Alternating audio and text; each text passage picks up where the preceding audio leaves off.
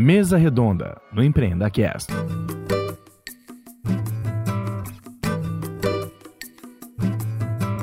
Olá, amigos sonhadores. Este é mais um episódio que a gente vai conhecer a teoria na prática. Estão presentes na mesa do EmpreendaCast, na verdade, na mesa redonda do EmpreendaCast, Paulo Maitá. E aí, galera, firmeza do episódio 47 aqui de volta, hein? Rafael Lawande.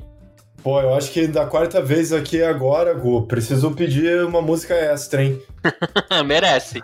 Roberto Celestino. Fala, fala, boa noite, pessoal. Fala, Gu, fala, Rafa. Tudo bem Paulão? Beleza? Beleza. Celestino que é Iron Maiden desde o WhatsApp ali, é. né, a camiseta mostrando qual é o tipo de música que a gente tem que você, você precisa, você sonhador, revisitar o episódio de cada um desses feras. Eu quis fazer uma mesa, até espirrei o Léo. O Léo queria gravar aqui. Eu falei, não, cara, deixa eu com os caras, um momento ali, Gustavo e todas essas histórias que eu entrei a fundo de cada um de vocês. Então, só relembrando para você, sonhador, o Paulo, ele é o fundador lá da Bluefields, né, a aceleradora, também nossa patrocinadora, mas não é pelo Merchan e nem pela história comercial que eu tenho com eles, e sim pelo Paulo, que é uma figura incrível e quem escutou o episódio dele vai adorar. Recomendo você revisitar aí, sonhador. O Rafa, além de CEO da Lara PP, já recebeu ameaças de morte, então você precisa escutar o episódio dele para saber do que, que a gente tá falando. E ele é o maior curador de pautas do EmpreendaCast. Esse cara me manda mensagem, eu nem termino de ler, eu falo, quero, porque ele é muito bom, ele tem a mão forte aí para indicar. E o Roberto, a gente fez um episódio sobre o Empreenda Saúde. Além de empreendedor, professor, ele tá lá na Everest puxando inovação com a galera. A Everest que eu respeito demais, a gente tava falando aqui em off de um trabalho que eles fazem com o Empreenda Saúde. Acho que agora tudo online, né, Roberto? Totalmente. Vale a pena você ficar de olho aí também. Bom, o que, que a gente vai discutir aqui, gente? O que o mundo de negócios nos espera depois que tudo isso acabar? Tem espaço para os novos negócios? Do que, que a gente está falando, né? Novo normal, não aguento mais falar do novo normal, né? Home office, discussões, novas oportunidades, empresas que estão se transformando na marra. A gente viu de tudo, né? Eu acho que nunca deu tanto trabalho para a Globo fazer a retrospectiva de um ano como vai dar esse, né? Porque só o capítulo de coronavírus vai tomar uns 4, 5 blocos do programa lá do Globo Repórter. Então, a galera vai ter dificuldade para contar esse ano e uma coisa que acho que todo mundo aqui vai ter, né? Talvez se desse para tirar o melhor disso é condições de dizer que passou por esse momento histórico e passou melhor, aprendeu alguma coisa e transformou o mundo de alguma forma, que vai direto para os livros de história aí, né? Seus filhos, seus netos vão estudar esse momento que a gente está vivendo. E eu queria trazer aqui em pauta uma perspectiva, né, de futuro, né, do que a gente está falando, como que vai ser esse novo mundo, quais oportunidades. E aí eu resolvi trazer esses caras feríssimos para falar um pouquinho. Mas antes da gente dar o um pontapé, eu queria saber o seguinte, Paulo, como é que tá a Blues pós a sua vinda no EmpreendaCast? O que, que aconteceu? O que, que os caras podem saber ainda um Paulo pós EmpreendaCast? Legal, bastante coisa mudou. Aquele episódio do PrendaCast foi muito marcante pra gente. A gente tem pré-acelerado e acelerado startups aí que até vieram, né, vir em PrendaCast. Então, teve startups que passaram pela pré-aceleração, agora estão na aceleração. A gente está agora no sexto batch, né, tá rolando aí um batch. A gente redesenhou boa parte do programa de aceleração nosso que era híbrido, né, então tinha parte presencial, tinha parte online, agora está totalmente digital. Mas a gente não, não parou as atividades também. Naquela época a gente estava no meio de um, de um programa de transformação digital né, o do DTX, que é uma criação de ecossistema de inovação no interior de São Paulo, o Jim Valley. E isso foi entregue, foi finalizado com 15 grandes empresas, com novas startups aí e bastante desenvolvimento lá para a região. Então está tá bastante feliz aí, com mais repertório também nessa área de transformação digital. Né? Que legal, cara. Eu fico muito feliz, eu gosto demais da Blue, né? Não só porque nos apoia aqui, mas pelo empreendedor e o cara que a gente conheceu no seu episódio. Valeu mesmo por você fazer parte, né, do nosso ecossistema. E eu me sinto privilegiado, junto. cara, tendo você como minha lista de contatos e amigos aqui.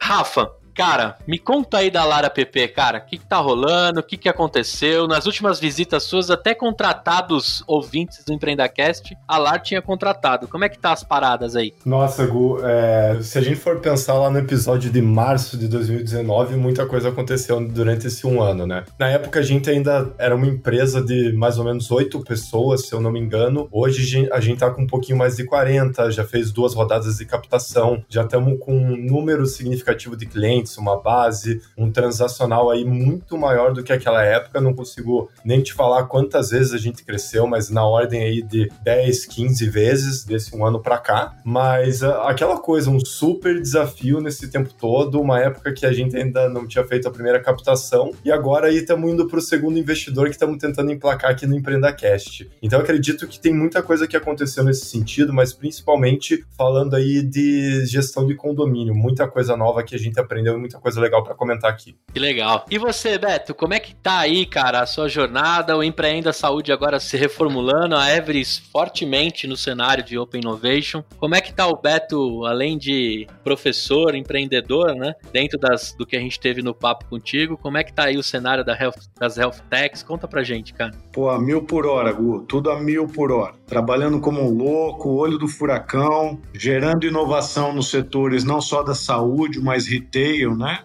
Você comentou brevemente aí a mudança de comportamento do consumidor. São, é, temos muitos desafios agora. O próprio Prêmio Empreenda Saúde ele está totalmente digital também. A gente está tombando muita coisa para a realidade virtual, que é um novo patamar agora do digital, né? Então estamos aqui a mil por hora, amigo. Cheio de novidades, cheio de coisa boa, muitos desafios, muito bom. Queria abrir essa mesa aqui comentando algumas notícias. Eu não vou entrar muito no detalhe, mas só pra gente refrescar o que, que a mídia tem dito aí, né? A gente encontrou o seguinte, ó. Brasileiros tendem a aumentar gastos em e-commerce após a pandemia. Então falam aí de um crescimento dos gastos de, né, média 22 reais que o cara deixava no e-commerce, estima-se aí perto de uns 26 reais depois da pandemia. Entre os caras que gastavam 40, 60, né, ou um pouco mais de 50, estima-se aí que da média de 40 reais, o cara vai gastar uns 42, né? Alguns estudos nesse sentido de alguns reais que aumentam. Outra notícia fala o seguinte: coronavírus, os negócios globais que conseguiram crescer durante a pandemia. Além de vários casos que a gente viu aí, né? A Amazon cresceu durante o primeiro trimestre. A gente tem a nossa patrocinadora a IVE dessa mesa redonda que saiu com uma notícia muito legal em meio essas notícias disso, mas que conseguiu crescer em meio à crise. Então o Marcelo lá tá com dificuldade de despachar todos os kits de IVE, né? Que é um problema bom de resolver, ele já resolveu o problema logístico. E a gente tem alguns casos aí no setor de entretenimento, por exemplo, né, que deu uma freada, talvez seja um dos últimos a voltar, né? Entretenimento que eu falo é a parte de festas, encontros, né? Até mesmo as igrejas foram impactadas diretamente, devem ser as últimas a voltar.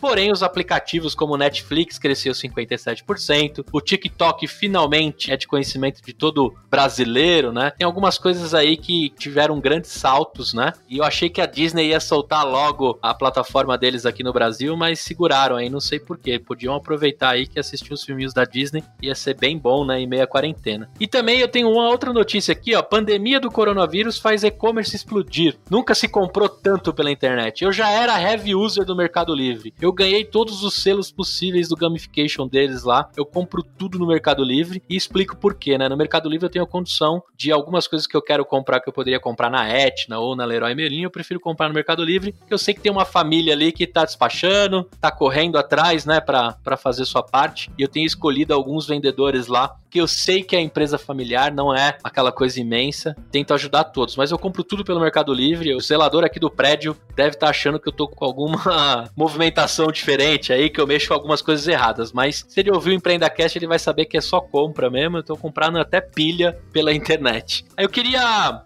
saber de vocês aí, seguindo a ordem que a gente se apresentou. Paulo, o que, que você viu aí disso, cara? Teremos um mundo diferente? Não teremos? O que, que você poderia ressaltar aí de grandes negócios e grandes tristezas que aconteceram em meio a esses quase três meses de quarentena? Essa questão é bastante polêmica, né? Tem vários pontos de vista aí. Acho que se a gente for ver estudos, né, dos principais cientistas, principais universidades, cada um vai falar uma coisa. Mas eu, eu não sou muito da frente futurista da coisa, de que tudo vai mudar e nunca, depois desses três meses, vai voltar a ser como antes. E como economista, eu penso muito em incentivos, né? Como que as pessoas vão responder isso no longo prazo. Se a gente pegar o caso dos respiradores, por exemplo, né? Eu acho que o Brasil tem uns quatro, cinco players relevantes que fabricam respiradores. Eles não aumentaram a, a produção dele de de respiradores por conta dessa nova demanda, justamente pelo fator de incentivo econômico, né? Essa demanda é temporária, essa demanda vai durar, sei lá, seis meses, um ano no máximo. E aí, o que, eles vão fazer com essa capacidade ociosa depois, né? Caso eles investissem para instalar e aumentar a capacidade produtiva. Então, acho que isso também, a engenharia reversa vale dois, né? Esse boom de e-commerce é um boom temporário? Será que ele vai se manter no longo prazo? Será que isso vai continuar aumentando? Será que daqui três meses as pessoas vão voltar a seus hábitos de consumo normalmente? Eu acho que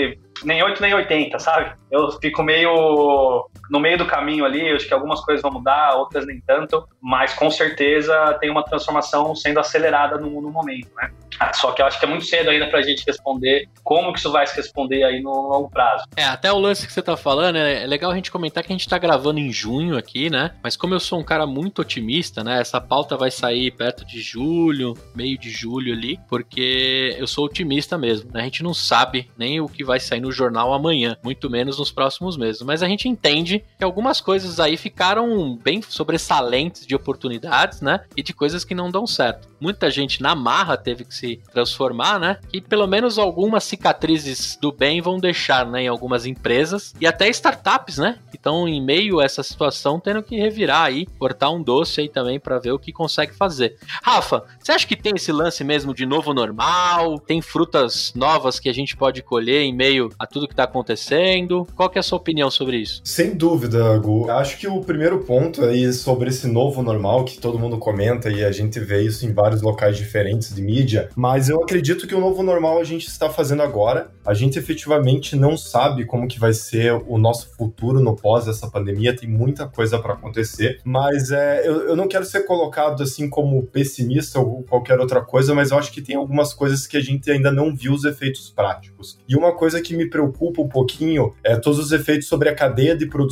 que vai ter desde o, da China espalhando para todos os outros lugares. E quando eu falo um pouco da cadeia produtiva, é desde os insumos mais básicos até as pontas finais de produção deles. A gente ainda não teve tempo suficiente para entender como isso vai ter impacto dentro da economia. Mas falando um pouquinho aí de volta sobre o novo normal, eu acredito que tem muitas oportunidades que estão aparecendo no mercado agora para o empreendedor ficar um pouquinho atento. Porque toda vez que a gente acaba reinventando as coisas que a gente vem fazendo, os modos operantes, quando a gente muda um pouco o nosso estilo de como a gente faz algumas coisas, novas oportunidades surgem, novas oportunidades para inovação. E eu acredito que nesse momento que a gente está reinventando muitas coisas, muitos jeitos de fazer atividades desde o dia a dia até conexão com amigos e familiares, eu acredito que é nesse momento que aparecem as oportunidades. Então é muito ficar atento e entender como que esse ecossistema vai é, se comportar ao longo daí, do curto, médio e longo prazo para conseguir colocar as melhores ideias para favorecer o mercado. Até porque, pensando um pouquinho aí no desemprego que a gente está vendo nos Estados Unidos e que deve aumentar ainda um pouquinho no Brasil, quando a gente fala muito dessa falta de emprego, a gente vê cenários históricos em que a população empreende mais. Então, eu acredito que é um momento de oportunidade para o empreendedor, sim, apesar de que a gente tem muita coisa ainda para ver que não necessariamente seja muito boa. Muito bem. Beto, e você aí que acompanha de perto, né, a galera das healths e da, do retail que você falou, como é que você tem trocado figurinhas figurinhas aí com os principais fundadores? Como é que a Everest tem visto isso como uma grande corporação também, né? Conta para mim aí a ótica de quem tá talvez comunicando com vários outros empreendedores, né? É, é legal. A gente, eu tô aproveitando para surfar essa onda ao máximo que eu puder aí, tá? É, algumas iniciativas de inovação deram uma freada, né? Principalmente que necessitavam mais investimento, mas um, outras milhares se abriram, um oceano azul mesmo, né? Então a gente tem os, o contato contato com grandes empresas, são clientes da Everest, nos setores de banco, telco, retail, utilities, health e seguros. Quando a gente olha em banking, a gente vê o movimento do Itaú, não só Itaú Santander, mas o Bradesco também, puta, investindo muito para tudo que é digital, né? muita coisa digital. Se olha o retail, a gente vê grandes empresas como a própria Ambev apostando muito, no, não só na live, mas nos canais digitais de venda, nos novos sensores para identificar comportamento, uma visão de gamificação muito interessante para o retail. Utilities nem se fala, né? A gente está sofrendo um aumento aí de água, luz, gás, né? A gente está ficando muito em casa. Essa parte que eles estão fazendo aí de você migrar entre os fornecedores, né? Health nem se fala, pô. Saúde agora com o home care, o teleatendimento total, né? Os, os wearables, os, tudo te apoiando para sua saúde aí. Então, assim, o que a gente tem feito agora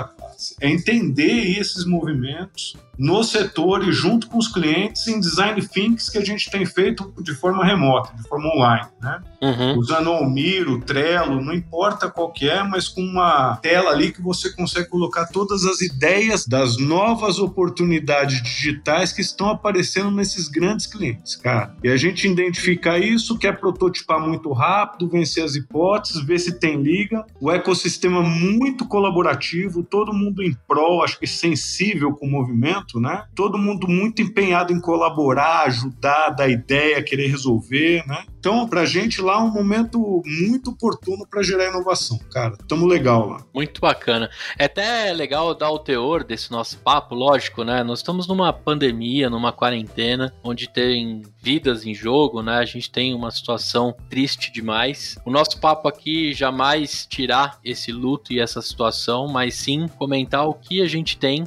né, de visão para esse novo mundo que foi fiado goela abaixo para nós, né? Então é só legal para você que está ouvindo aí, qualquer tipo de comunicação nossa aqui, sim, sempre olhando com o que né, sobrou desse pior e o que a gente pode fazer dali para frente. Muito bem? Aí, eu queria só dar um gancho com o Rafa, fazendo, né, já que você contou um pouco do que você tá vendo na Everest, o Paulo também deu um, uma comentada dentro de tudo que ele toca. Rafa, como é que fica o mundo, cara? Você me mandou uma reportagem que você, um artigo que você fez, Futuro de cidades e condomínios depois da Covid-19. Eu queria começar uma provocação contigo dentro do seu mundo, que eu tenho certeza que você já estudou ponta cabeça, né? Tudo que tá rolando. O que, que você pode trazer de resumo desse seu artigo, que eu vou colocar aqui no link do post, mas pra gente ter noção quando você escreveu escreveu lá o futuro das cidades e condomínios. Até pra gente, acho que conversando aqui, ter uns insights do que, que a gente tá falando quando a gente deita dentro de um assunto, né? Pra tirar algum suco dele. Conta aí pra mim. Acho que falando resumidamente, Gu, por exemplo, acho que o primeiro ponto que eu queria trazer é que eu acho que tanto cidades quanto condomínios vão sobreviver ao coronavírus, né? Porque você vê aí boa parte é, de comentários colocando que é, poxa, será que as pessoas vão continuar querendo viver em grandes cidades? O Vale do Silício hoje, por exemplo, já está experimentando quase que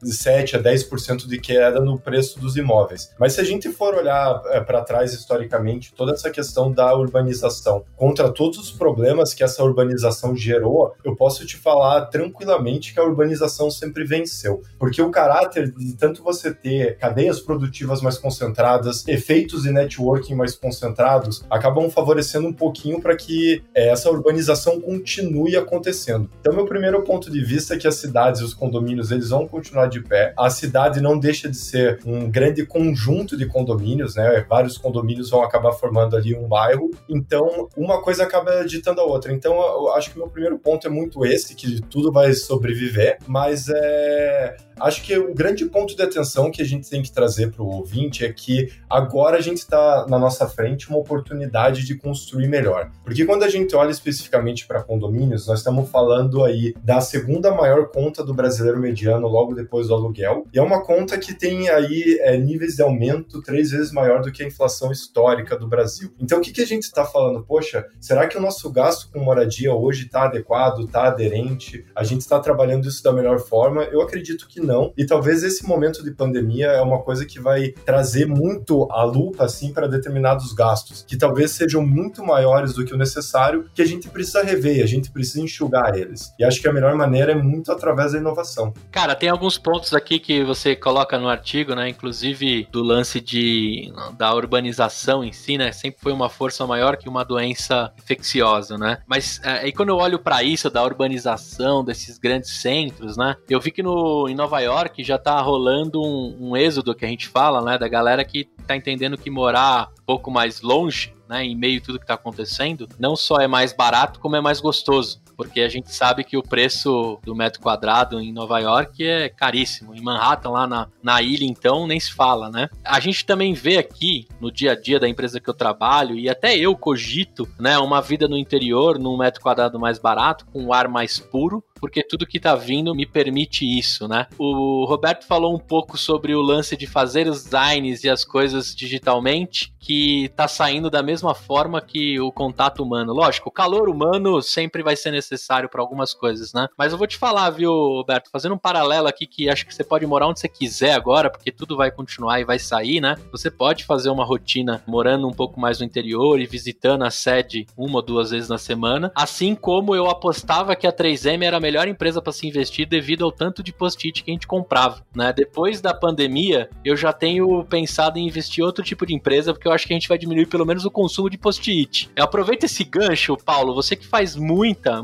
dinâmica, né? E você já tem, a Blue já nasceu com pessoas em diversas cidades, muitos, né, morando nas suas cidades natais e tudo rodando, e as acelerações também com uma visita ao mês, né? Como é que você tá vendo isso com relação às acelerações, os empreendedores estão chegando e as empresas que você está atendendo? Esse tema de morar nas grandes capitais onde está o dinheiro, né? Isso perdeu força. Como é que tá se virando todo mundo aí? Perdeu, de forma bem objetiva, perdeu força sim. A gente tem validado essa hipótese, né, que super não só tem como, mas também muitas vezes vale a pena, né, pelo que estava falando aí, de aluguel mais barato, e qualidade de vida, respirar um ar melhor. Pelo menos do nosso lado aqui tá tudo funcionando muito bem. Uh, até o, o, Roberto falou do Miro, a gente tem usado muito Miro para dinâmicas, Miro é especialmente de design sprint. então, inclusive, semana passada a gente rodou um design sprint só com a galera da time da Bluefields, para a gente tentar propor, é, tentar propor soluções para problemas que vão que vão, vão estourar daqui uns meses, como por exemplo um desemprego em massa, né? É um possível problema trazido infelizmente pelo coronavírus, pode acontecer. Então, como que a gente, como aceleradora, responde a isso também? Então, a gente tem, uhum. tem buscado utilizar, cara, a gente tem feito, é, por exemplo, dinâmicas do Minecraft, utilizando metodologia Scrum e métodos ágeis. A gente tem feito jogo de stop online com a galera para dar uma descontraída, uma dinâmica. Bastante coisa, assim. É claro que tem perfis de pessoas diferentes, né? Tem aquela pessoa que sente mais falta, até pelo perfil mais, às vezes, extrovertido, sente falta do contato, de estar junto com a galera. Não tem certo e errado, mas esse perfil de pessoa, que, que é o brasileiro mais raiz, vamos dizer assim, né? Acaba uhum. sentindo mais. Eu acho que vai muito da liderança da empresa, perceber isso e tentar dar uma atenção especial para esses casos, né? Não é todo mundo que é hacker e tem um perfil mais técnico, consegue se adaptar. Eu tava vendo uma, uma entrevista do Zuckerberg, né, do, Facebook, falando que eles fizeram uma pesquisa na empresa e, e 20, 30% só das pessoas, não que é um número baixo, né, tipo um número alto, mas eu esperava mais e que pensam seriamente em continuar trabalhando remoto após o isolamento social, né? Então, mesmo em big techs, assim, você não tem uma taxa de 80, 90% de pessoas que estão 100% satisfeitas em trabalhar remotamente. Por isso que eu falei na, na, minha fala inicial essa questão da quanto de toda essa transformação é temporária e quanto que uhum. vai se tornar permanente. Acho que essa é a pergunta de um milhão de dólares. Você aí que tá lavando louça, limpando a casa, fazendo aquela faxina enquanto escuta o Empreenda Cast, eu tenho uma dica especial da nossa patrocinadora. Para você que tá nessa situação, meu amigo, você precisa conhecer a IVE. São produtos naturais que têm um cheiro maravilhoso, não fazem mal à saúde e vêm em cápsulas para economizar plástico. Ou seja, a IVE é amiga da natureza. Sim, tudo entregue na sua casa mensalmente por assinatura. Na boa, não sei como ninguém tinha pensado nisso antes. Usa lá o cupom EMPREENDAIVE e pega o seu descontinho. IVE que é yvybrasil.com. Acessa lá e prestigie essa patrocinadora que é uma linda.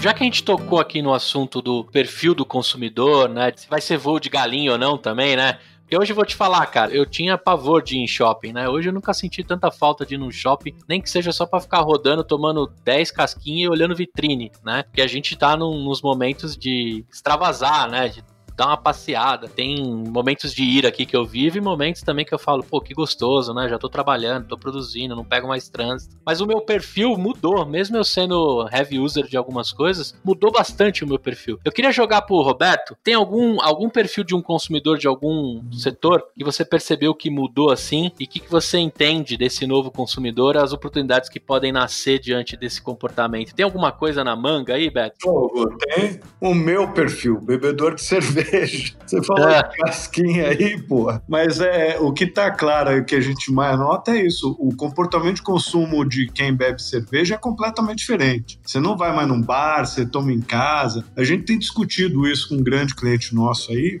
que é isso, né? Como é que eu engajo o meu cliente com games, né? Realidade aumentada, ele tomando cerveja em casa, para ele jogar multiplayer com você aí que não tá mais aqui, né?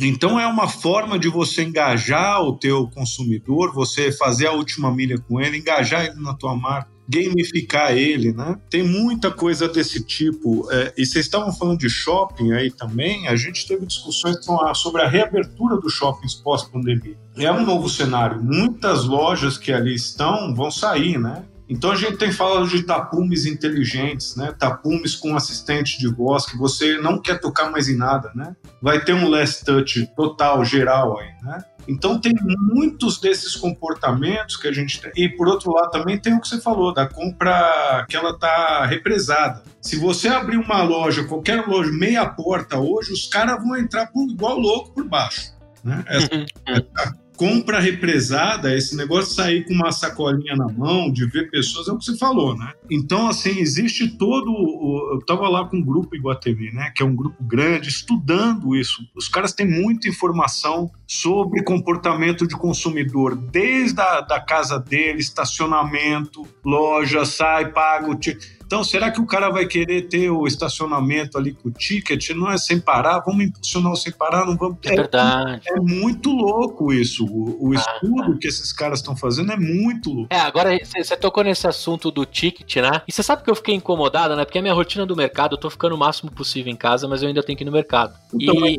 me incomoda pegar o ticket, cara, naquela, sabe, aquele manuseio ali do ticket e aquilo tava me incomodando. Aí acho que um dos primeiros shoppings que, que automatizou, né? Que o cara deve ter mexido no Arduino ali, duas horinhas arrumou, foi o Shopping Bourbon, que solta o ticket e tem uma mensagem grande. Calma, o ticket vai sair sozinho, né? Pra, até pra você evitar pontos de fricção ali, de contágio, né?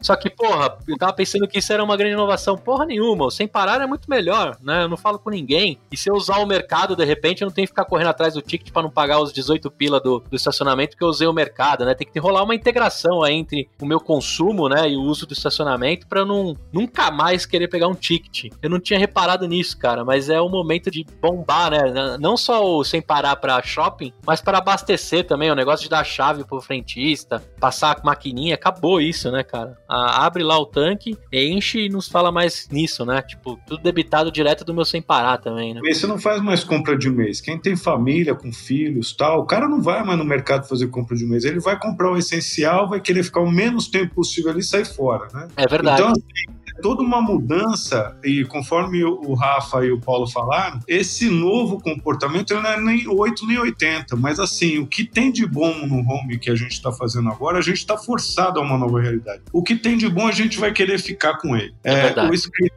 com um novo ressignificado. O escritório está pensando lá na Everest, por exemplo, o que, que eu posso proporcionar ao meu profissional, ao meu colaborador. Mas já tem um projeto que é o FIT 2020 lá, que é, meu, vamos reduzir pela metade os postos de trabalho, né? O posto de trabalho é muito caro em alguns centros corporativos aí, então é todo um repensar sobre o que eu posso, como escritório, oferecer aos meus colaboradores. É muito louco essa discussão. É muito legal. Rafa, vou jogar pra ti aí, cara. Acho que como tá todo mundo colocando muito essa pauta de mudança do perfil do cliente, acho que uma coisa que é muito importante da gente destacar é um pouco sobre o perfil dos nossos condomínios, muito centrado nessa figura do síndico, né? Acho que não precisamos explicar exatamente o que, que um síndico faz, mas vamos pensar que até três meses atrás, toda a campanha de marketing da LAR era muito voltada à eficiência e redução de custos. A gente nunca se deu muito bem com a ideia de trazer muito a ideia do digital para o nosso consumidor, porque o síndico normalmente é uma pessoa de um perfil um pouco mais conservador, que não necessariamente está confortável com essa mudança para o digital. Mas se a gente for olhar aí dois meses para cá, o digital virou o, o novo padrão de procura. E por quê? Porque de uma hora para outra, administradoras de condomínio que viviam lá nos anos 50 planta, com aquelas pilhas de papel e estoque para tudo,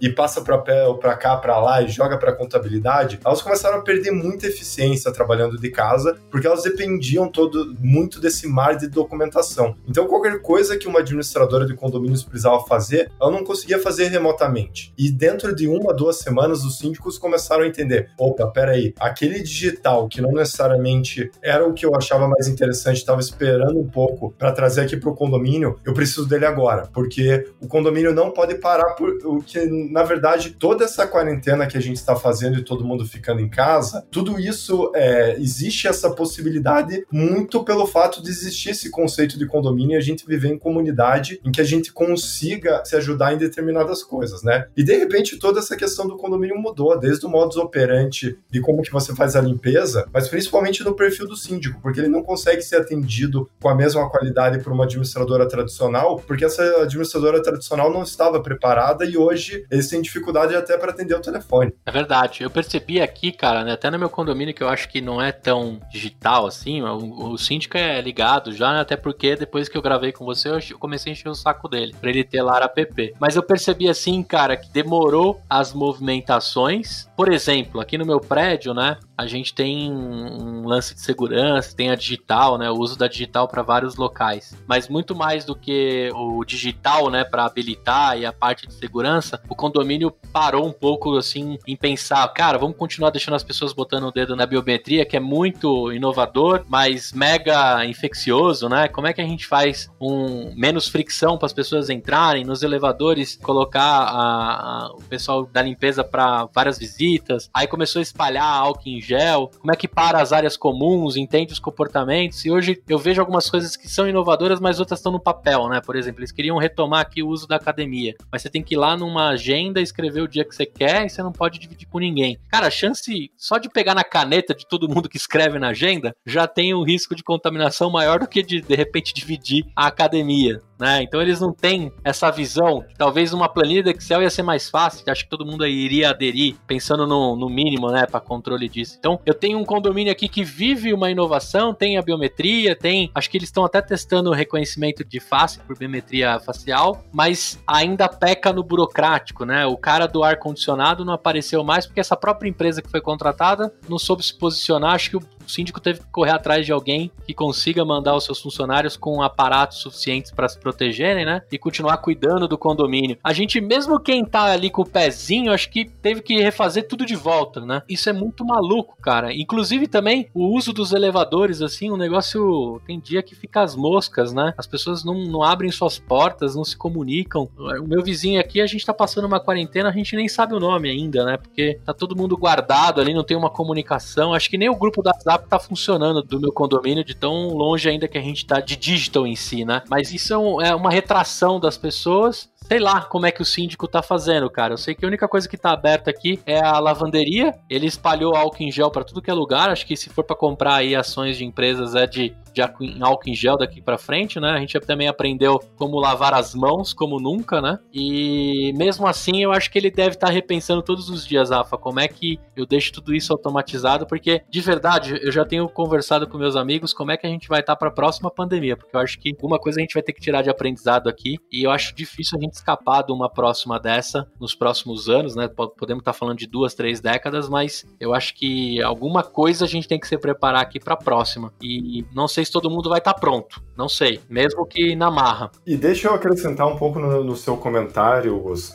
A gente fala muito de inovação em condomínio, mas a gente sempre tem que lembrar que a inovação está muito nos processos e não necessariamente em todas as pontas e principalmente visando a comunicação, né? Sempre lembrar o empreendedor que os processos são vitais para todas as empresas e a inovação pode estar sim no meio dos processos. E, e um ponto que eu queria chamar a atenção em relação a isso, eu sempre brinquei com alguns amigos que é, nossa, o dia que acabarem com o Excel, que o Excel sumir, vai faltar queijo na padaria. Você vai chegar na padaria, não vai ter queijo porque faltou Excel na empresa de alguém que estava controlando aquilo. Mas hoje, quando a gente olha em condomínio, gente, gente, nós estamos falando uma coisa séria que é condomínio pode parecer chato, mas o condomínio depende do papel para viver. Ele não está preparado para viver sem papel. E quando a gente fala em não ter o papel, ou às vezes não mesmo não ter o telefone, todos esses serviços que ficam faltando, é muito uma administradora que não está preparada para atender nessa nova forma. É uma administradora que fazia questão que todo mundo assinasse um determinado papel para conseguir levar as coisas para frente. E hoje a gente tem toda essa burocracia dentro de, de condomínios que a gente vive um momento de pandemia em que a gente mal consegue organizar as pessoas ali para utilizarem as áreas comuns da melhor forma possível. Por quê? Verdade. Porque se concentrou em coisas que talvez não, não fossem o melhor foco possível. Condomínio é comunidade. E por si só, se a comunidade estivesse bem estabelecida, esse momento de pandemia seria muito mais suave para todo mundo. Teve um empreendedor que ele matou a pau, cara. Ele parou um carro aqui que dá um pet shop, numa van grandona, parou aqui na frente, todo protegido e interfonou para todo mundo dizendo assim: lava o seu cachorro, né? Faça o banho e tosa, entrego bonitinho aqui no portão para você com todas as normas de segurança. Bombou. Prédio inteiro precisava dar banho nos seus cachorros, né? Que acho que foi uma das primeiras coisas que pararam, era de cortar os nossos cabelos e os cabelos dos cachorros, né? E também, falando em cabelo, um barbeiro, cara, ofereceu aqui para cortar o cabelo de uma pessoa, o cara também veio todo protegido tal, fez publicidade rapidinho aqui. Cara, eu acho que ele cortou o cabelo do prédio inteiro. Ele acho que fez o faturamento que ele não faz no mês, ele fez em todos os apartamentos aqui. Consequentemente, a esposa dele que fazia o corte feminino. Lógico, o diferencial dele. Não preciso que eu sou careca, né? Eu raspo ali e fica fácil. Mas ele ganhou todo mundo na publicidade dizendo assim: cara, eu vou protegido, eu limpo todos os equipamentos, eu não entro na sua casa de sapato. Ele colocou assim uma propaganda animal. Ele se refez dentro dessa comunidade, desse condomínio, né? E assim como a gente também viu, até músicos que estão fazendo seus shows nas pontas dos condomínios aí, todo mundo se reciclando. O Paulo pediu a palavra, Paulinho. Manda bala aí, cara. Justamente nesse ponto aí, acho que não tinha melhor hora para passar. Eu acho que o que o Rafa falou, você estava falando também, a questão do comportamento, né? Eu acho que a gente vê, tem visto startups, né? Startups unicórnios, startups grandes aí demitirem pessoas em massa. E isso, pô, os caras são super tecnológicos, são, são, são digital. Essa questão, né? A própria Airbnb, né? Demitiu uma galera. Então, essa própria questão de, de, ser uma big tech ou ser uma startup, um pequeno um unicórnio, não garante imunidade a essa questão econômica e a questão de comportamento, né? No caso aí da, da Larep, comportamento tem nome, é, é o síndico, é, são os gestores ali do condomínio. Então, acho que essa mudança que a gente está vivendo nessa, nesse momento diferente agora, ela tem nome, né? São pessoas que estão ali, às vezes, de gerações diferentes das nossas. Então, acho que é, que é um cenário bastante complexo aí. A gente tem uma startup que foi acelerada pela Booker no ano passado, a a Gudabu, é uma health tech, e eles estão surfando muito bem nesse momento agora. Inicialmente eles faziam um atendimento a domicílio para de pediatras, né? Então pediatras vão até a casa de pais, tem bebês aí de 0 a 3 anos, um pouquinho mais. E agora por questão da, da telemedicina também eles estão começando a utilizar isso, né? Agora que foi liberado temporariamente. Então eles estão navegando aí, estão crescendo aceleradamente aí. Com certeza tem algumas novidades que vão, vão surgir daqui a pouco sobre essa startup, mas é, eu acho que muito foi falado antigamente no, no empreendedor de oportunidade, no empreendedor de necessidade necessidade. Eu acho que agora a gente tá, tem visto inovadores por necessidade. E eu acho que vale a pena exaltar esse ponto, que o povo brasileiro é muito criativo, né? Essa criatividade impressionante, assim. Então, tenho visto próprios restaurantes, né? Restaurantes tinham uma unidade de negócio de delivery ali que era 10, 15, 20% no máximo do faturamento. E hoje em dia é 100%. Então, muitas pessoas, cabeleireiros, é, vários serviços se reinventando de diversas formas. Acho que isso tem que ser bastante reconhecido. Mostra aí a, esse lado lutador, né? do povo, acho que, que a gente tem. Você sabe que até a fé se transformou, Paulo. Sexta-feira, minha esposa. Da CNN, né? O documentário da CNN entrevistou várias religiões e todo mundo tá tendo um aumento exponencial de, de views, né? Impressionante, a galera. Cara, olha só. Mundo. Impressionante. Eu sou católico, né, mas não praticante. É, tava em dívida, né, de visitar uma igreja. Aí sexta-feira minha esposa tava numa missa que acontece uma vez por mês, assistindo ali conectada. Ela não é heavy user, tá? Minha esposa é de RH, é, não vive o mundo que eu vivo, né? Quando eu falo de heavy user, nível Gustavo que fuça tudo. E tava ali assistindo, eu falei, pô, deixa eu colar ali, né? De repente, né, eu já consigo pelo menos me aproximar dentro da casa de Deus, que faz tempo que eu não visito. Vou fazer aqui online. Cara, super produção, assim. Não, animal. Isso é, muito, isso é muito interessante. Me senti senti dentro da igreja, cara. Eu, eu senti a emoção que eu sinto quando eu tô lá dentro da casa de Deus. Lógico, falta algumas coisas, né? Algum calor, mas tava me sentindo ali. E aí eu tirei uma reflexão assim: esses caras que talvez seria os que eu não apostaria nada se reciclaram, né? É, mudaram a sua forma. Eu sou presbiteriano, né? Então tenho acompanhado também a igreja de forma online, os cultos e tal. Antes tinha 800 pessoas na igreja e umas mil. Hoje tem dá 3, 4, 5 mil pessoas é, ao vivo assistindo. E que a legal, galera, cara. A galera tá ajudando demais, a galera doando, sendo generosa. Acho que até Sim. as pessoas de dentro da igreja estão mudando de opinião com relação ao que, que é a igreja, né? Isso tem uma, uma transformação bem interessante, falar bem rapidinho sobre isso. Sim. Porque o que, que era antigamente? A igreja era um ajuntamento ali de domingo. E a galera tem percebido que não, pô, a igreja é dia a dia. é- nós somos igreja no dia a dia ali, né? Tem o ajuntamento lá e tal, mas é segunda a segunda. E, então aí. tá tendo uma transformação interessante também com relação a isso. Isso é muito legal, cara. Eu, eu peguei um tema que pode trazer algum tipo de polêmica, mas só pra gente ter uma noção, né? Que todo mundo precisou mudar o seu jeito, né? Não só o cabeleireiro, né? Todos, todos. Todos tiveram que dar um jeito. Os mercados, os caixas, a gente viu uma movimentação e um comportamento completamente diferente. Já que a gente tocou aí no lance da live, né? Dos principais pontos que a gente teve na mudança do- da cultura, eu queria jogar pro Beto o seguinte: qual é a mudança que você acha que vai ter de canal, Beto? Você acha que os clientes dos ramos aí que vocês estão olhando vai mudar o comportamento dele com relação a canal? Ele vai ser um cara que quer tudo ali online, real time, ele quer pelo WhatsApp, ele você acha que ele vai ser mais visual? O que, que você pode falar assim de canal? Tem alguma coisa que você viu aí nos últimos meses? Tá todo mundo falando que quer abrir o canal WhatsApp, né? Desde o cara que vende sapato até, até grandes empresas aí, o cara quer abrir o canal de venda por WhatsApp integrado. E com inteligência por trás ainda, né? Não um WhatsApp só manda chat e tal, mas com inteligência, com muita informação analítica por trás. A Casas Bahia se posicionou com maestria né, nesse tema e todos os vendedores viram consultores no WhatsApp, né? Vocês viram essa campanha deles? Tem muitos assim, tá muito legal esse movimento. Também do chatbot, né? O próprio É. chatbot com inteligência artificial já comandando o teu roteiro ali, a tua jornada ali. Cara, mas mais legal de tudo isso aí é o que a gente tem apostado, que é a realidade virtual, né? A gente tem feito tudo, tem uma plataforma chamada Outspace, acho que todo mundo conhece aí, mas a gente já faz hoje meetup, mentoria, reunião em, em salas, em, em espaços em realidade virtual, customizado até, com seu avatar, você tem o seu avatar do jeito que você quer, você, faz a imersão em 3D e você tá ali com a galera. Tá muito legal. A gente tem feito muitas ações, até o daily meeting que a gente tem no, nas cerimônias aí, tudo a gente tem jogado, tem ido pro virtual, tá? E tá muito legal em 3D isso aí, tem funcionado muito bem. Cara, será que o Second Life tem uma segunda chance agora? Eu acho que, que Ele poderia. nunca morreu, você sabe, né, Gu? Ah, tem é? muita gente ainda, até hoje, ainda fazendo coisas lá dentro. Mas assim, eu, eu diria mais pro jogador número um mesmo. A gente forçou a realidade agora, ela foi alavancada pela pandemia. É, você ter uma. tem- a gente está testando o tempo que a gente consegue fazer as reuniões em RV, o quanto você consegue, o quanto que é vestível de fato alguns headsets, né? Tem alguns que são melhores agora, o Quest, né? Mas tudo a gente tem testado, porque eu acredito sinceramente, meu amigo, que a gente vai ter uma vida em realidade virtual muito maior do que a gente tem hoje e nos próximos tempos, é, até 2023, todo mundo vai ter uns dois, três headsets em casa e fazendo muitas coisas em RV, tá? Eu acho que essa sua provocação, quem tá produzindo o game deve estar pensando em coisas nesse exato momento. Eu vi também o lançamento daquele rapper que soltou seu novo CD dentro do jogo lá, né, do Fortnite, se eu não me engano. Mais de 80 milhões assistiram o lançamento do CD do cara. Nunca ninguém pensou nisso e foi um absurdo. Eu tenho visto gente que tá usando alguns games para fazer reunião por dentro dele, então você comentou aí pela plataforma, mas eu vi naquele game, acho que é o Red Redemption, né, que chama? Red Dead Redemption. Isso, a galera fazendo reunião dentro desse game. O número de amigos que me convidam pra voltar a jogar Counter-Strike online, né? Usando.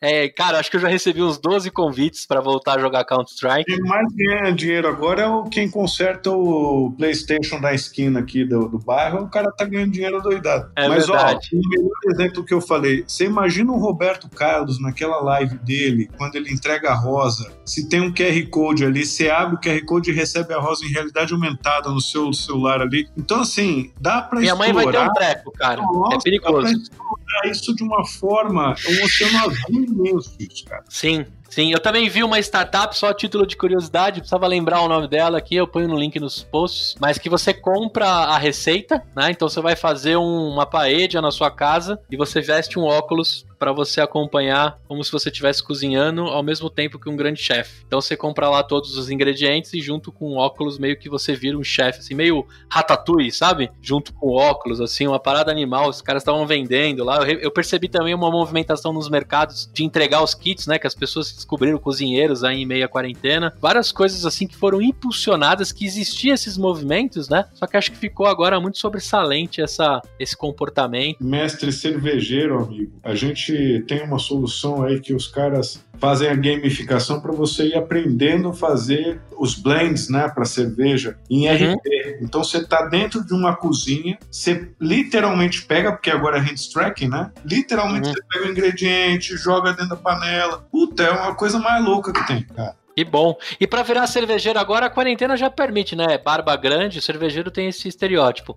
Barbudo, né? Cara de mal e fazendo cerveja forte aí. Eu tô brincando com isso que meu irmão ele dá aula de cervejas e também teve que se reinventar. E a galera, puta, quando ele souber disso vai ficar maluco. O Paulo pediu a mão aí, o Paulo, ou é da última que você tava falando? Pedi, não, pedi de novo.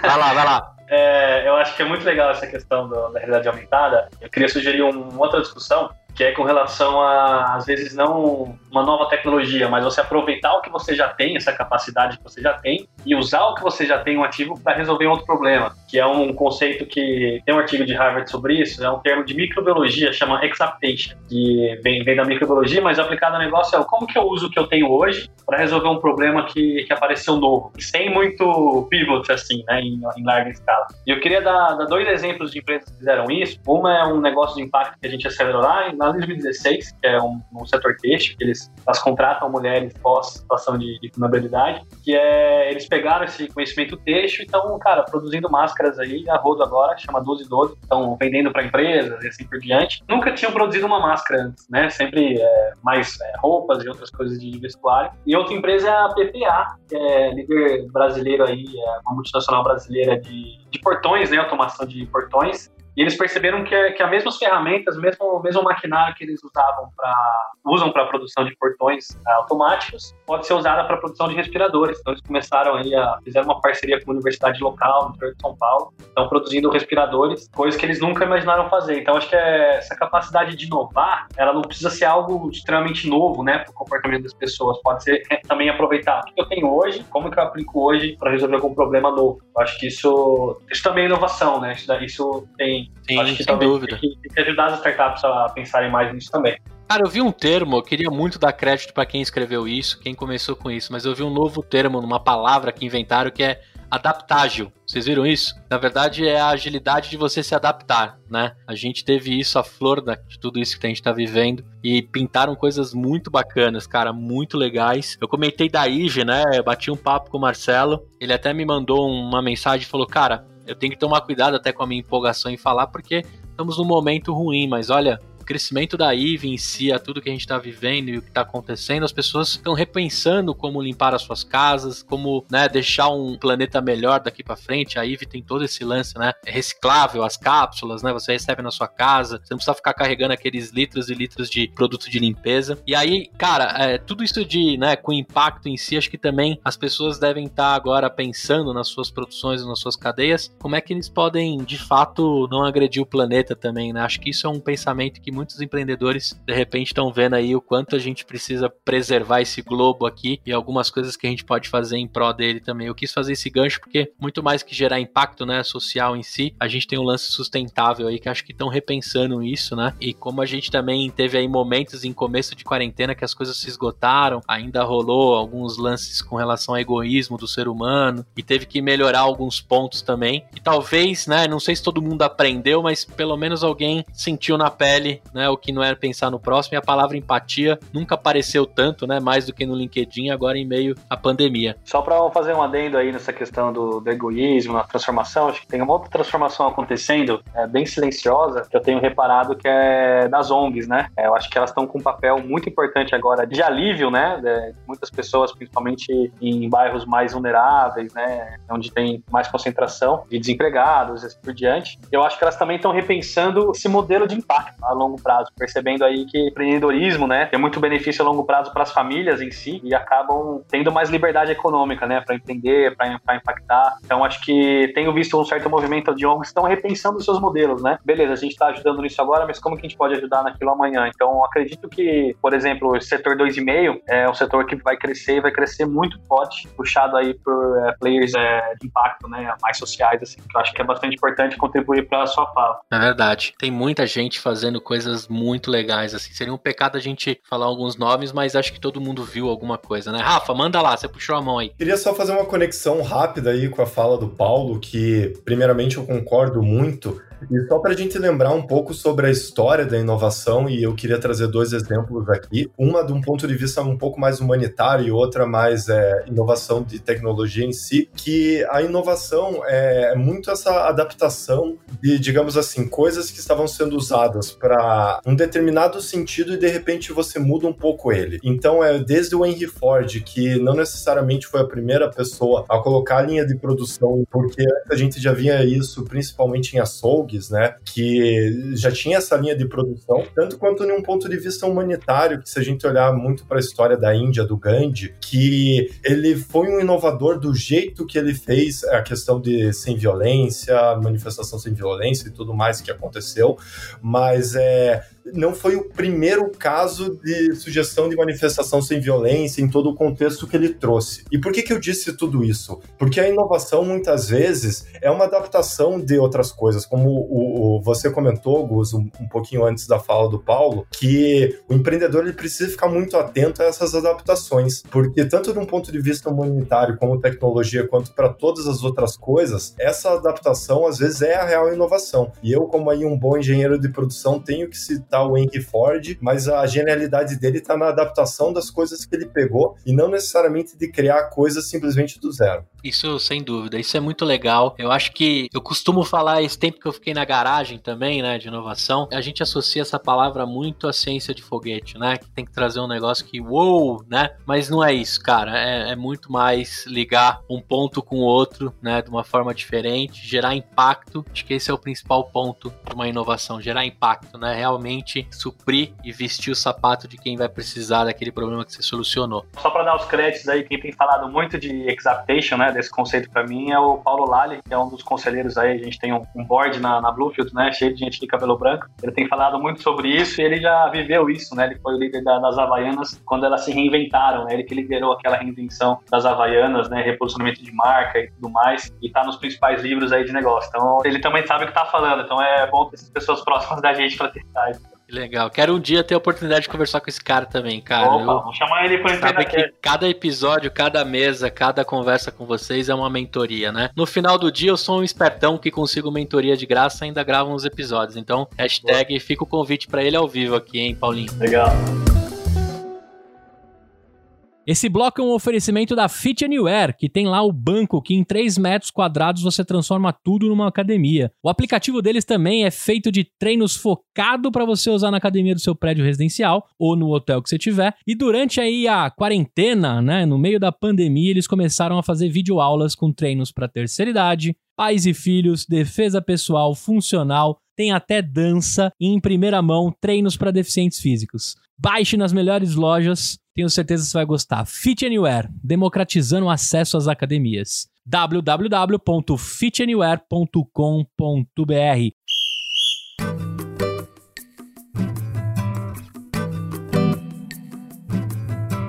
Bom, por fim, eu queria começar com você, Roberto, quais suas dicas finais para negócios que se adaptem, né? Ou vão se adaptar a esse atual cenário, né? Que a gente está vivendo. A gente sabe que, né, discutimos aqui sobre o 880, mas deixa aí suas dicas finais e se a gente quiser olhar num, né, sei lá, momento mãe de nada, Roberto Celestino, deixa umas dicas aí pro empreendedor ficar de olho além da aula que você deu aí da realidade virtual aumentada e mista, né? Que a Ever está fazendo. Inclusive, eu quero um dia visitar essas paradas aí, porque eu me amarro. Quando tudo isso passar aí, a gente. Nem que eu tenha aqui de máscara, mas eu quero ir lá ver. Mas deixa aí suas dicas. Não, e, e, já estão convidados. Rafa, Paulo, a gente tem um lab digital lá, tem um, um showroom também que a gente demonstra digital, IA, X-Reality, tudo lá. Todo mundo aí que estiver ouvindo é só mandar um zap aí, um e-mail e a gente combina para bater um papo lá, sempre aberto. Só não pode ser os 30 mil, senão vai classificar uma aglomeração, né, Beto?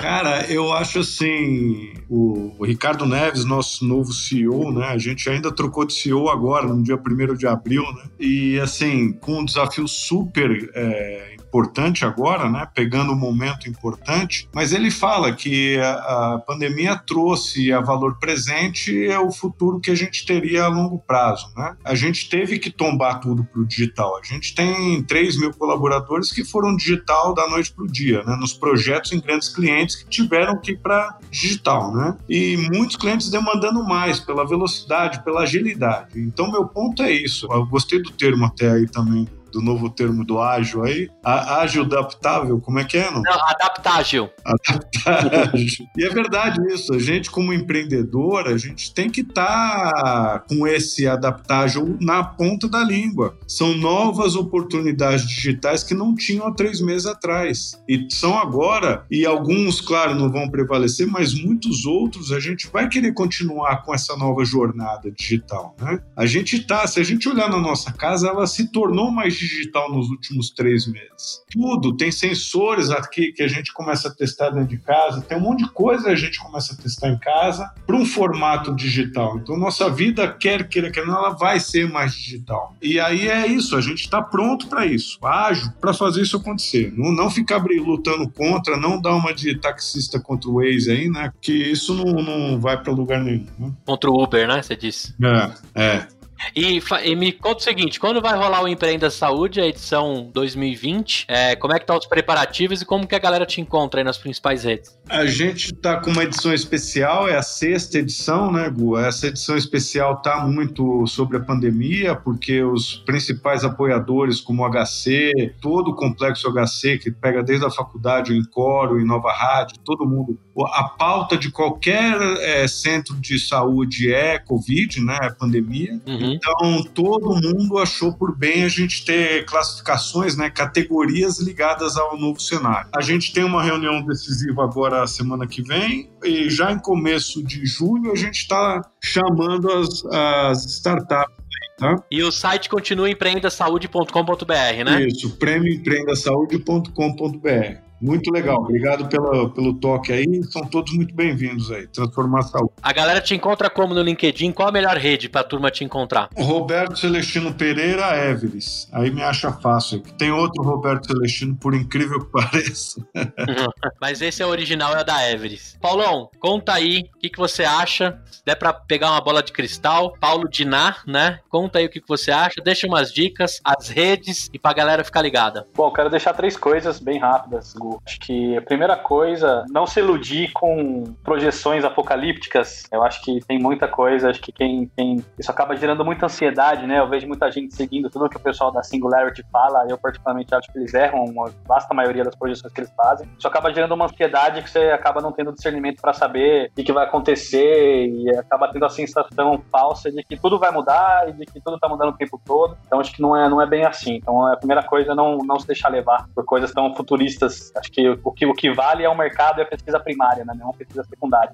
A outra questão é com relação a, a soft skills, né? Acho que a gente está num momento único aí de sair melhor disso como líder, né? Acho que tem muita coisa para a gente desenvolver, de competências mesmo, de até psicológicas, né? No perfil. Acho que a gente tem que olhar para trás dessa pandemia lá na frente, daqui uns anos, falar, poxa, durante aquela crise toda eu fiz isso, fiz aquilo, tentei fazer aquilo, não deu certo. A maioria das pessoas, elas não estão surfando nessa crise. Então, acho que é importante a gente, a gente saber qual é o nosso papel nisso tudo e acho que a terceira coisa é, é fazer o bem né? Que é você ajudar o próximo, aproveitar esse momento para ser generoso, seja em doações, seja numa mentoria. Lá na Blue a gente está com um canal gratuito de mentorias para quem tiver em dificuldades lá, só entrar no Call of Hope, bluefieldsdev.com.br Call of Hope. A gente está atendendo empreendedores que estão em dificuldade lá para bater um papo, ver quem pode ajudar. Eu acho que, acho que a gente tem que olhar para trás lá na frente e pensar, poxa, acho que valeu a pena sair disso aí um líder melhor, sair disso aí é, mais resiliente. Não sei se eu estou pronto para a próxima, mas valeu a pena. Fiz tudo que estava no meu alcance, sabe? Bacana. Acho que ser humano melhor, acho que todos vão sair. Quem entendeu é. o melhor que dá para tirar desse pior, com certeza vai se tornar um ser humano melhor. Rafa, deixa sua contribuição aí. Eu vou uh, aproveitar um pouco do gancho do que o Paulo falou agora no final, muito pensando na responsabilidade do empreendedor, né? É um pouco que ele comentou aí do nosso papel. Eu acho que esse momento é super importante para todos os empreendedores que estão nos ouvindo e também todos os outros aí do mundo, que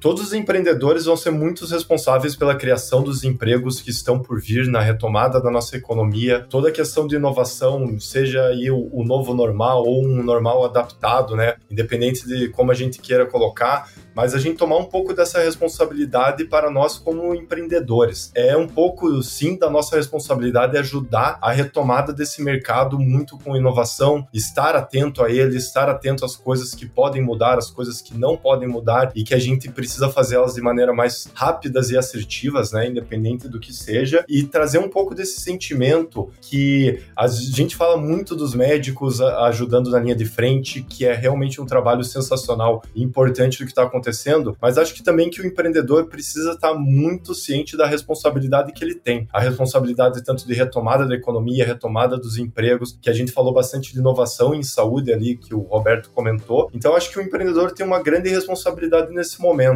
E a gente também não pode se colocar só nessa previsão é, de privilégio que a gente consegue trabalhar remoto, a gente está mais preparado com tecnologia. Isso é sensacional, isso é importante, mas também não vamos esquecer da responsabilidade que a gente tem de tentar melhorar melhorar as coisas que a gente está vendo por aí, né? Claro que essa pandemia aí não é, é não, não diria que é culpa de, de, alguém, né? Se é culpa, é culpa de toda uma questão sistemática, né? Da, a, da, da, população mundial em si, mas a gente ficar atento sobre essas questões, as coisas que a gente precisa inovar. E também, é, de novo, pegando o gancho ali com o Paulo nas questões dos skills, os soft skills que ele comentou, também acho que é um momento super importante para aprender, né? É, acho que por mais que a gente possa estar nesse momento dentro de casa, é, pode estar se sentindo assim super é, entediado, mas poxa, vamos aproveitar esse momento para aprender mais, para tentar fazer mais conexões na medida do possível, porque é um momento super singular para a gente se preparar de como que vai ser esse novo futuro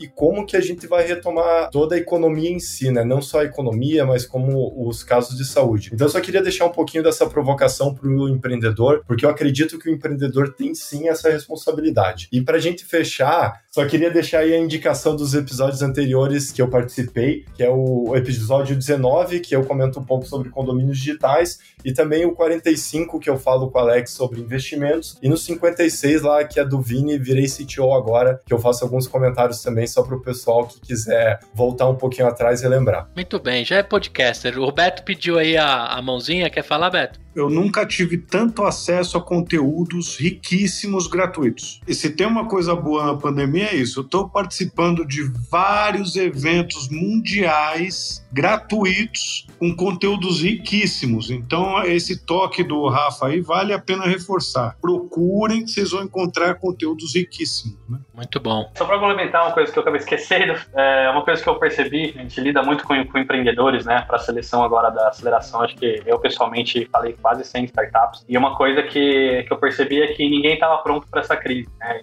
Acho que como brasileiro a gente não, não tem isso na escola de negócios, a gente não enfrenta muitas crises naturais, né? Então acho que como a gente não teve essa formação, essa soft skill aí, a nossa formação como líder, né? Quem tá à frente aí, CEO de startups e tal. Tenho ouvido e, e, replicado isso muito que essa crise é como se fosse um safety car, né? Na Fórmula 1 aí. Hum. Safety car entrou na pista, todo mundo reduziu a velocidade, tá todo mundo é. quietinho. A, a pergunta que a gente tem que responder é quando será que o safety car vai sair da pista e como que vão estar nossos concorrentes nesse momento. Que legal. Vou complementando aí, acho que ajuda um pouco a entender, acho que é um acúmulo de informação que a gente tem todo dia, né, sendo despejado na nossa cabeça, e a impressão que dá é que tudo está mudando todo dia, número novo, informações novas, mas não está mudando nada, né, desde fevereiro, março, a gente está numa crise de saúde, que é uma crise econômica que vai demorar alguns meses, quem sabe um ano aí para passar. Esse é o cenário e não está nada mudando todo dia. Eu acho que empreendedores têm se batido um pouco nessa questão até compreender isso, assim, e aí fazer um plano, né, comitê de crise, microcomitê, alguma coisa assim, acho que vale a pena para tomar ações referente a isso. Rafa pediu aí pra gente fechar. Então, a última coisinha que eu gostaria de falar, que nessa fala do Paulo eu acabei lembrando,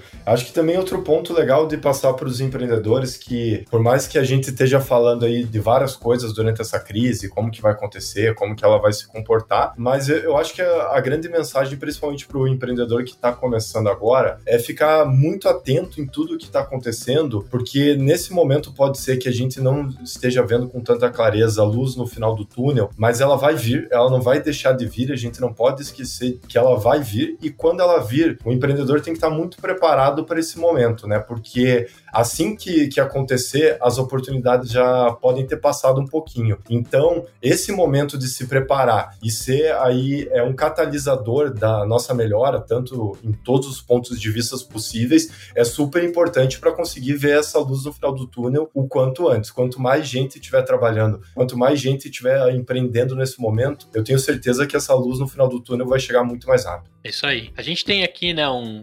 Tem até um depoimento por todos aqui, lógico. Esse episódio que a gente fez, né, tem o pingo de otimismo, né, que a gente vai estar perto de passar por essa quarentena. Pode ser que esse episódio saia e a gente ainda tem uma triste quarentena para enfrentar ainda. A gente sabe que empresas estão quebrando, empresas vão quebrar, novas empresas vão nascer, famílias vão passar muita dificuldade.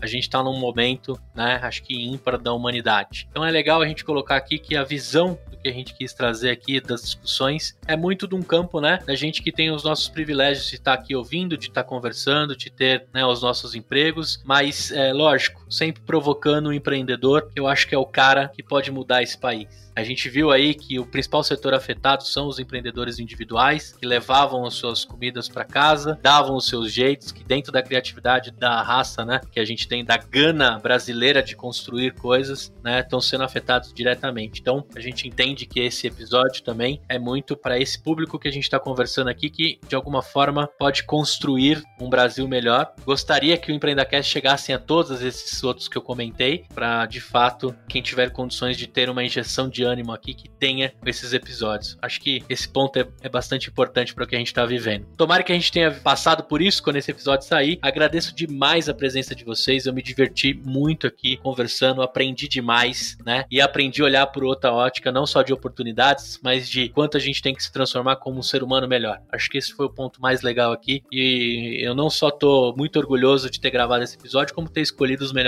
caras para fazer parte dessa mesa. Sonhador, eu espero que você tenha gostado desse episódio assim como eu gostei. Todos esses caras eu vou deixar aqui os links no LinkedIn.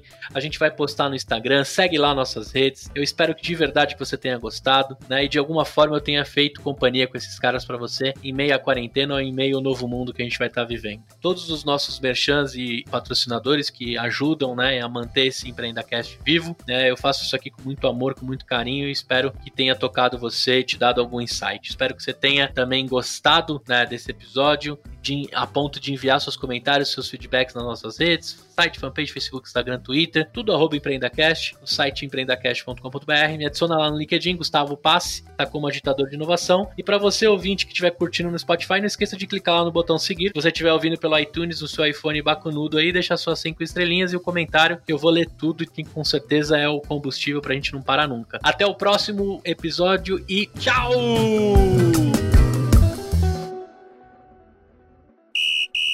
Ei, olha só, presta atenção. Você ficou até o fim do episódio e nem percebeu, né? O tempo voou. Eu quero te fazer um convite. Se você estiver me ouvindo ainda, você pode apoiar o nosso projeto www.empreendacast.com.br barra apoio. Lá você consegue contribuir com o valor que você quiser e todo o dinheiro é para a gente comprar mais equipamento, pagar o nosso estagiário, o Luquinhas, que cuida das postagens, e deixar cada vez mais forte a nossa comunidade. Então, se de alguma forma a gente entrega um conteúdo bacana para você, eu te faço um convite. Apoie o nosso projeto, participe de grupos de mentoria exclusivo e de alguma forma a gente vai tentar também na sua jornada te entregar conteúdo diferenciado e bastante desconto aí da nossa rede de parceiros www.empreendacast.com.br barra apoio